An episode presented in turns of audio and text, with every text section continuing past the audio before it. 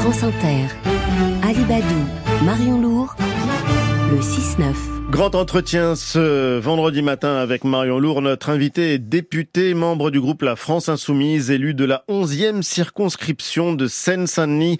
Vos questions, vos réactions, chers auditeurs, au 01 45 24 7000 ou sur l'application France Inter. Bonjour Clémentine Autain. Bonjour Ali Badou. Bonjour. Clémentine Autain, il y a une manifestation des agriculteurs ce matin à l'appel des syndicats et à la veille du salon de l'agriculture. Grève des salariés de la Tour Eiffel, c'est symbolique. Grève annoncée des aiguilles de la SNCF également ce week-end. Comment est-ce que vous qualifieriez le climat social du pays? Comme une cocotte minute? J'ai le sentiment que la France est en, ébullition, euh, souvent sourde et parfois exprimée, comme c'est le cas avec les, agriculteurs, les contrôleurs dont vous parlez. D'autres euh, entreprises aussi euh, connaissent des grèves importantes. Et, en même temps, je pense qu'il y a quelque chose de très sourd dans le pays. Il y a du, du ressentiment, de la colère, avec des Français très inquiets. Et ils ont raison de l'être. Ils sont inquiets pour entre les agriculteurs, les agents de la SNCF d'autres éventuellement qui euh, pourraient être en colère, comme vous le dites. Et je pense qu'il y a au contraire beaucoup de communs. Peut-être que vous, vous ne le voyez pas, mais moi je pense qu'il y a beaucoup de communs parce que quand vous prenez euh, chaque secteur, vous voyez que c'est le résultat d'une même politique qui est menée depuis maintenant des décennies. C'est pour ça que les Français sont inquiets, c'est qu'on voit pas le bout du tunnel. Euh, on, on, est sans cesse à produire la même politique qui nous amène dans le même mur. Cette politique, c'est quoi? C'est une politique qui est au service des marchés, en fait, qui, qui organise la soumission de l'État à la loi du marché, avec euh, un gouvernement et des gouvernements qui se suivent et se ressemblent, qui ont totalement rompu avec ce qui est l'esprit public. Et c'est pourquoi les services publics, euh, on parlait euh, de la SNCF, de la grève à la SNCF, eh bien, les services publics sont laminés et les 10 milliards que vient d'annoncer Bruno Le Maire en moins pour le budget qui vient, eh bien ces 10 milliards vont impacter considérablement l'écologie, toute la transition écologique, mais aussi les services publics, puisque ce sont des postes de fonctionnaires qui vont être supprimés dans l'éducation nationale. C'est entre 8 000 et 11 000 postes en moins qui euh, vont que, devoir euh, va devoir supporter l'éducation nationale. Prenez les agriculteurs. Les agriculteurs, c'est une question de revenus. C'est une question de revenus. Et Rien n'est rien n'est résolu. Le gouvernement a fait de la communication, a donné euh, satisfaction à la, à la FNSEA euh, en lui donnant d'une certaine manière un permis à polluer. Donc la FNSEA lève les barrages, mais pour la majorité des agriculteurs, strictement rien n'est résolu. Comment vous pouvez imaginer que dans une société comme la France aujourd'hui, ceux qui euh, produisent l'alimentation, de ce qui nous permet de nous alimenter, n'ont pas de quoi vivre? Mais qu'est-ce que vous auriez proposé de plus, vous, pour les agriculteurs, justement, en LFI Si vous étiez au pouvoir aujourd'hui, qu'est-ce qu'il y a de plus à proposer? Il a quand même proposé beaucoup de mesures, le gouvernement. Il y a la loi Egalim, il y a les entreprises, les distributeurs, euh, dont certains vont être sanctionnés. Alors, je peux vous dire que nous aurions pris des mesures absolument pas du tout dans le même sens. D'abord, il est euh, pas acceptable que le gouvernement, pour répondre à la colère des agriculteurs, dit on va abaisser les normes environnementales. Voilà un chemin qui n'est absolument pas le, bon thermomètre, en fait, c'est ça. Le... Ah en plus, là, euh, avec, vous le savez, le thermomètre NODU, hein, qui est supprimé et qui crée une, une, une, alerte. Qui permet de mesurer les pesticides. Bien sûr, une alerte très forte des membres du conseil scientifique de, euh, du plan, euh, justement, éco-phyto. Donc, on fait ça, ça. Pourtant, c'est une demande des agriculteurs. Non, vous pouvez pas dire ça comme ça. Vous pouvez pas dire de leur ça syndicat comme ça. majoritaire. Pourquoi c'est pourquoi c'est une demande de certains agriculteurs et en particulier du haut du panier? De ceux qui y ont intérêt. Et c'est ça qui ne va pas du tout. Les céréaliers, ça va bien la vie. Hein le problème, c'est la majorité des autres agriculteurs parce qu'il y a de la vente à perdre. Vous connaissez d'autres métiers où vous travaillez dur, vous n'avez pas de week-end, vous n'avez pas de vacances, et euh, au final, vous vendez des produits à un prix qui est en dessous du prix de revient. Et donc, qu'est-ce qu'on fait? Il y a eu plusieurs lois égales. C'est insensé, insensé. Qu'est-ce qu'on fait? Ben, On fait des prix planchers. On fait en sorte que la réglementation empêche la vente à perte. Ça, c'est la, la, première chose. Donc on les consommateurs vont devoir payer à l'arrivée on fait en sorte, attendez, on fait en sorte que les intermédiaires ne se gaffent pas. Parce que l'intérêt des agriculteurs et l'intérêt des consommateurs, en réalité, c'est le même les producteurs et les consommateurs, comme les usagers aujourd'hui du train qui sont en colère parce qu'il y a la grève et les contrôleurs qui, eux, sont en colère parce qu'ils ne peuvent pas faire leur travail dignement, parce qu'ils demandent à être deux contrôleurs par train et c'est bien normal, et qu'ils demandent à ne pas être payés en primes parce que les primes, ça ne rentre pas dans le calcul notamment de la retraite. Voilà. Donc l'intérêt que euh, les agriculteurs puissent vivre de leur travail en faisant des productions de qualité et l'intérêt des consommateurs, ils sont liés. De la même manière, l'intérêt euh, de ceux qui font grève à la SNCF et de, des clients que nous sommes et qui voyons se détériorer le train. Enfin, je veux dire, vous avez pris le train comme moi. Donc cette revendication. Moi, quand j'étais jeune, je vais vous dire, quand j'étais jeune, la France, pour moi, quand on me demandait c'est quoi la France, quand j'étais ado, le pays où les trains arrivent à l'heure. Exactement, c'était le pays. Alors, j'ai été élevée avec une obsession de la ponctualité. Et j'étais dans le train et je, je, regardais les secondes et j'observais que le train partait à la minute. Je prends beaucoup le train maintenant quasiment jamais le train euh, part à l'heure. Qu'est-ce que c'est que ce pays? Mais cette revendication de faire rentrer les primes dans les salaires, ça justifie qu'on bloque euh, des dizaines de milliers de vacanciers euh, pendant un week-end? Mais écoutez, si vous trouvez un autre moyen de se faire entendre, mais, mais là vous êtes en train d'opposer les uns aux autres. Pas du tout, mais c'est le gouvernement pour le service public, ils ont fait grève pour leur salaire. Il faut bien qu'il y ait des gens qui défendent le service public, et ça c'est le travail euh, des salariés, des entreprises publiques, ou, quand vous avez aussi des grèves dans l'éducation nationale. Eh bien oui, c'est embêtant pour les parents qui ne peuvent pas aller travailler. Et pour autant, c'est un moyen, un moteur. Le problème aujourd'hui, c'est que le gouvernement ne l'entend pas et s'enferme dans une logique politique qui est une logique de soumission de soumission totale aux lois du marché et de dépeçage de ces services publics. Et cette politique-là, c'est cette politique-là qui nous emmène dans le mur. Donc je vous, je vous disais les prix planchers pour les agriculteurs et j'insiste aussi sur euh, sortir des traités de libre-échange parce qu'il y a un grand déménagement, du monde.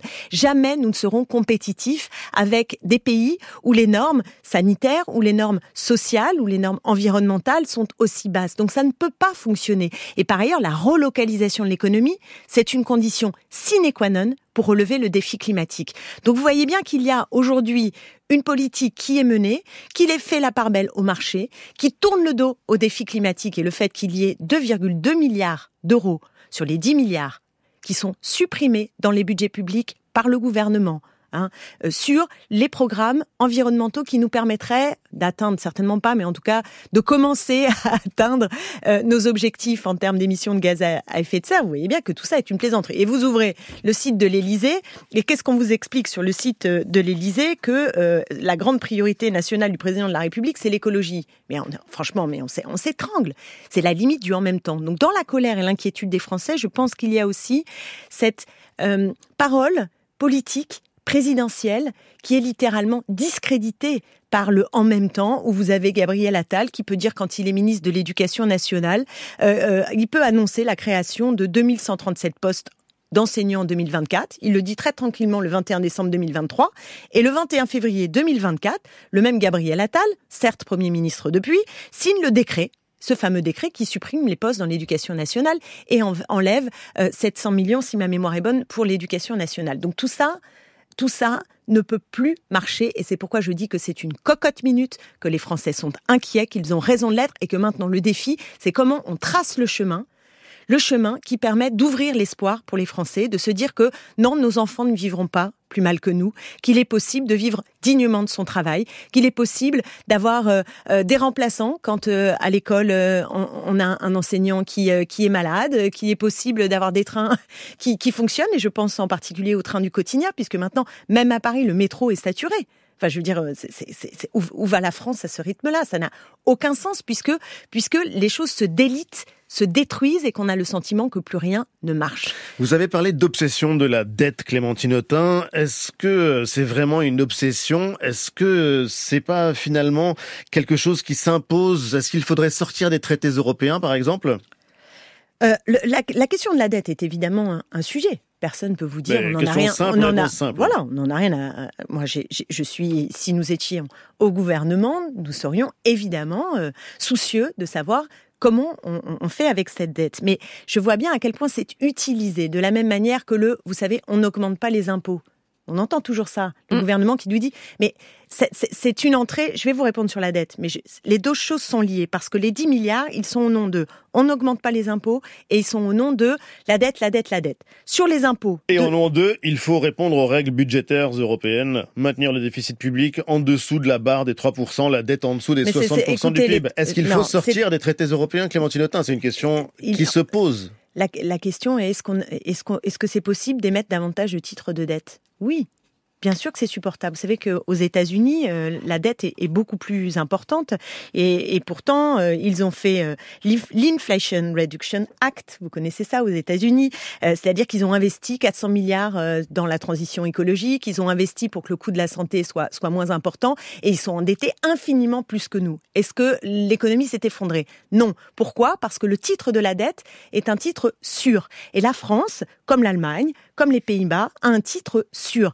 Pour le dire autrement, je vais être extrêmement explicite. Pour le dire autrement, euh, si vous voulez, nous, quand euh, on émet des titres de dette, il y a deux fois plus d'investisseurs qui sont prêts à les attraper que ce que nous en émettons. Vous entendez ça? Donc on pourrait faire beaucoup plus de titres de dette et même des titres verts qui seraient gagés par la BCE, par la Banque Centrale Européenne. Donc le discours sur la dette, à la fois il faut le prendre au sérieux, mais euh, il ne peut pas être le prétexte à ne pas mener les investissements nécessaires pour faire face au choc climatique qui est devant nous, et d'ailleurs même le FMI ou l'ADEME nous disent attention, si on n'est pas capable euh, d'investir pour changer de modèle de développement, en fait, on va creuser de la dette, c'est-à-dire on va être obligé de, s'endetter encore plus. Donc vous voyez, il y a, il y a une stratégie à avoir. Et en fait, la stratégie aujourd'hui qui consisterait à s'endetter pour investir dans la transition écologique, pour investir dans les services publics, pour investir dans les biens communs, ça c'est de la bonne dette.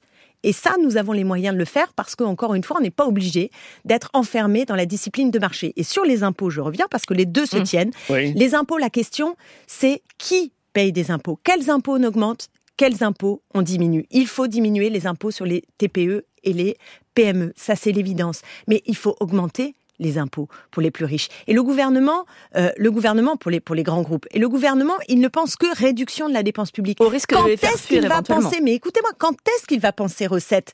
Quand est-ce qu'il 10 milliards Mais c'est rien à trouver. Vous remettez l'ISF, vous avez déjà 3 milliards. La flat tax, on continue. La CVAE, contribution sur la valeur ajoutée, que le gouvernement a décidé de continuer de suspendre. 10 milliards, précisément ces 10 milliards. Si simplement si simplement il arrêtait de suspendre la contribution sur la valeur ajoutée, on n'aurait pas à faire toutes ces coupes, ces coupes pour le budget de l'environnement, ces coupes pour l'éducation nationale, ces coupes dans l'aide au développement, ces coupes pour les femmes, comme le disait tout à l'heure Cécile Mayfer. Bon, ça c'est insupportable. C'est une grossière erreur, grossière erreur de gestion financière. Et j'avoue que c'est, excusez-moi, j'ai de la colère ce matin parce que j'ai l'impression qu'on ne tire aucune leçon, aucune leçon de 40 années de politique qui continue à être soumise à la loi du marché, qui continue d'être... Au euh, néolibéralisme.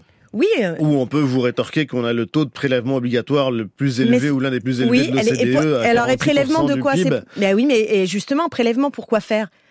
Prélèvement, pourquoi faire? Parce que l'impôt, quand euh, l'impôt là, vous dites on a des prélèvements, mais ces prélèvements, ils sont faits pourquoi euh, euh, Auprès de qui? La taxe sur les super profits, elle a été votée à l'Assemblée nationale, personne n'en veut. Vous trouvez ça acceptable? Sérieusement Ali vous trouvez normal que les entreprises du CAC 40 en 2023, ils aient fait 97 milliards d'euros euh, euh, de, de, bénéfices, euh, alors que on a une crise majeure, une inflation dingue, et qu'ils aient augmenté ce qu'ils engrangent de 21% par rapport à 2022. Est-ce que vous trouvez ça, Ali Badou, normal? Est-ce que vous trouvez normal que 4 milliards, que 4 milliards des plus riches ont vu leur, fortune augmenter de 87% euh, depuis 2020 Est-ce que vous trouvez ça normal? Moi, je vous dis que la question, c'est le partage des richesses.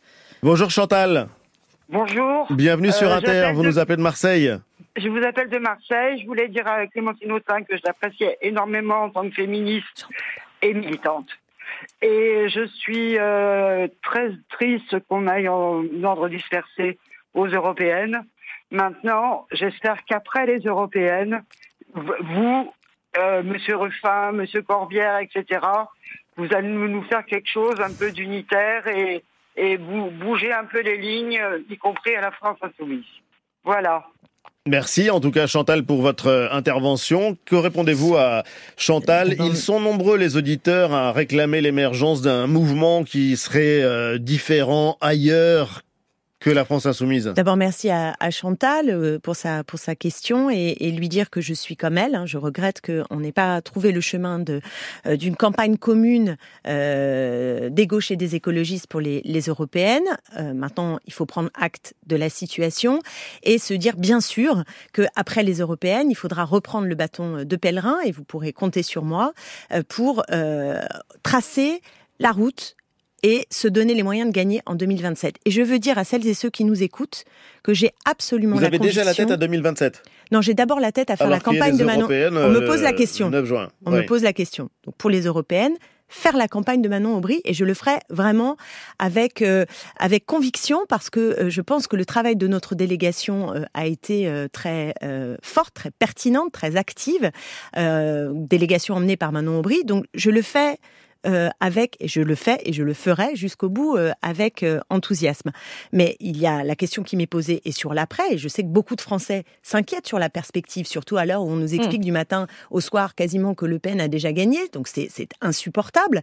Et, et, donc oui, je, je, je, pense aussi aux échéances suivantes, et je pense que nous devons nous dire que pendant ces européennes, il ne faut pas créer de fractures à l'intérieur des gauches et des écologistes. Une chose est que chacun défende son, son, son profil, euh, mais il faut qu'on soit capable de dire que nous, nous donnerons les moyens de gagner et nous pouvons gagner. Je le dis ici, solennellement, je crois que la gauche non seulement doit, mais peut gagner en 2027. Mais Clémentine Autain, la gauche, elle est fracturée et votre parti lui-même, il est fracturé. Vous avez dénoncé, par exemple, dans, dans cet avou cette semaine, les comportements d'exclusion de Jean-Luc Mélenchon, qui est le, le leader de, de, la France insoumise.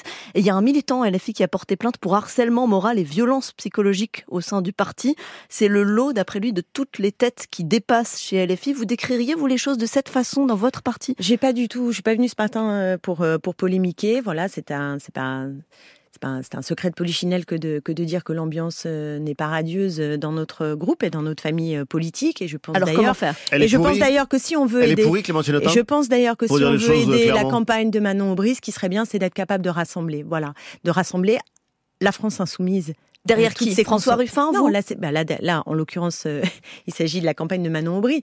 Mais ce que, ce que, je veux dire, c'est que voilà, ce que je veux dire, c'est que euh, euh, il y a des débats, comme dans toutes les familles politiques, et nous manquons d'instances pour les réguler, pour les trancher démocratiquement. Ah, il y a des débats, mais quand on parle de projet de sabotage, c'est pas du débat. Et c'est ce qui peut créer, c'est ce qui contribue à créer euh, euh, des abcès euh, et, euh, et, et, que les choses se passent aussi euh, toujours euh, sur le terrain public, puisqu'il manque la machine à laver interne. Bon, mais je veux pas polémiquer ce matin, et je veux dire à quel point nous avons besoin non seulement que la France insoumise trouve les moyens de dépasser ces clivages et de faire en sorte que les militants n'en soient pas à déposer des plaintes ou à quitter soit euh, avec fracas, soit à bas bruit notre mouvement, mais qu'au contraire, ils puissent s'y sentir bien, même quand ils ne sont pas d'accord en tout point avec ce que décide la direction. Mais ce que dit les ça existe?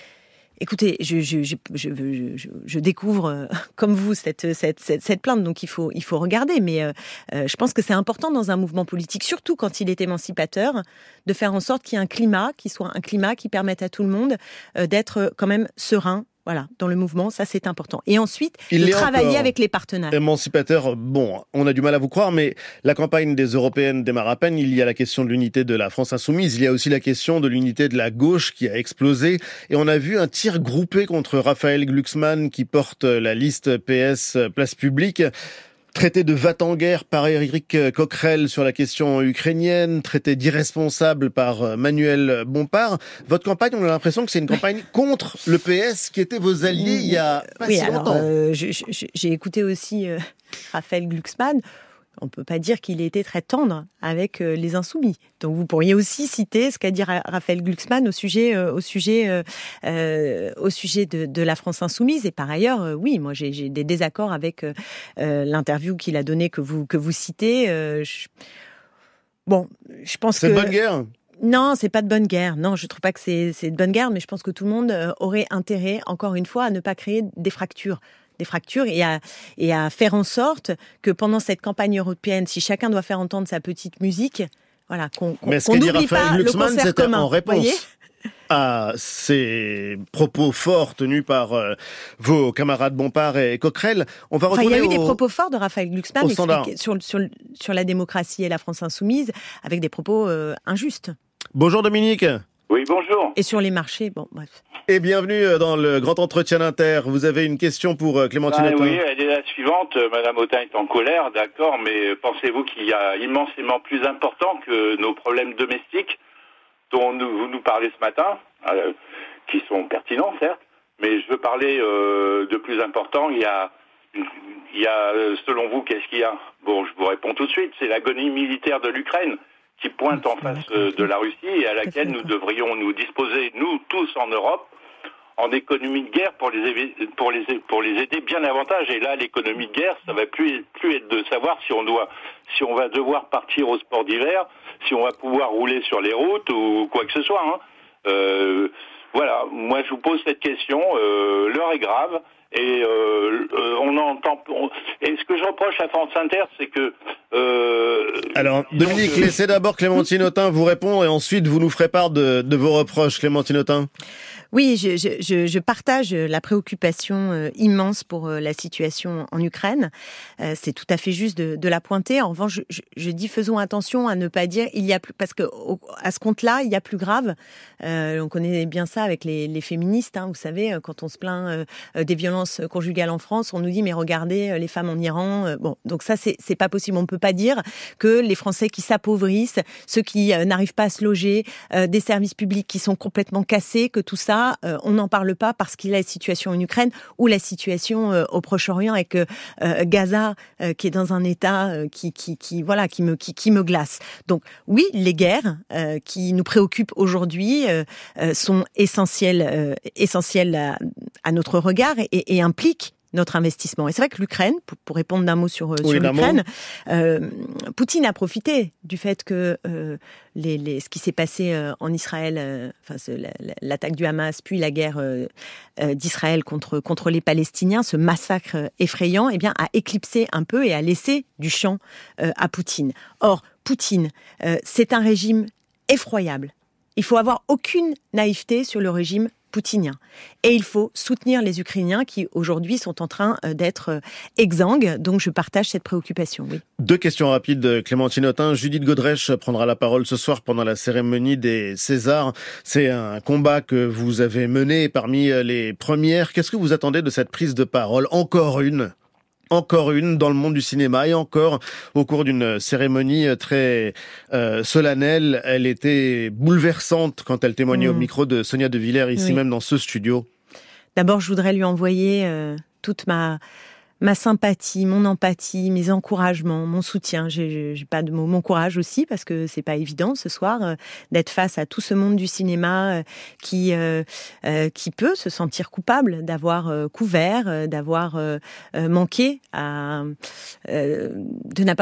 n'avoir pas ouvert les yeux, mais aussi aujourd'hui de manquer de paroles euh, heureusement qu'il y a Judith Godrèche et d'autres femmes, hein, Anna Mouglalis et d'autres qui, qui ont parlé, mais je trouve qu'on entend fort peu euh, de grands acteurs, euh, de même de, de, de stars du cinéma qui, qui, qui, qui, là diraient oui, je suis avec vous, il faut que ça cesse. Il y a un problème structurel et ce problème structurel, il est dans le cinéma révélé aujourd'hui avec des conditions de précarité, des rapports de classe aussi, hein, des rapports de genre, des rapports des adultes vis-à-vis des, des, enfants, mais c'est un problème qu'on connaît malheureusement dans tout toute la société, hein, dans le monde politique euh, aussi, parce qu'au fond, la question qui est posée est celle du pouvoir. Et justement, sur la question politique, celle de la, sur celle de la violence faite aux femmes, Adrien Quatennens, le député de la France Insoumise, a fait euh, son retour médiatique cette semaine euh, dans les médias. Qu'est-ce que ça vous inspire qu'il revienne alors qu'il a été absent pendant un an suite à la, la condamnation, condamnation à quatre mois de prison pour violence conjugale? Je, je, je, pense que le, le, le, problème a été les conditions euh, très chaotiques de son de son de sa mise en retrait, les, les, le, le, début de alors que notre mouvement a pris des décisions hein, de sanctions. Bon, il y a eu une communication qui n'a pour le moins pas permis d'être comprise euh, à échelle de masse et, et, donc ça permet pas un retour euh, totalement totalement serein. Voilà. Donc je pense que je mais il, il, peut revenir après ces quatre mois de prison avec sursis. Il peut revenir dans l'espace public, c'est pas un problème. Écoutez, c'est euh, la décision qui a été prise, euh, là pour le coup, euh, avec un débat, un vote à l'intérieur de, mon mouvement. et après, les Français jugeront.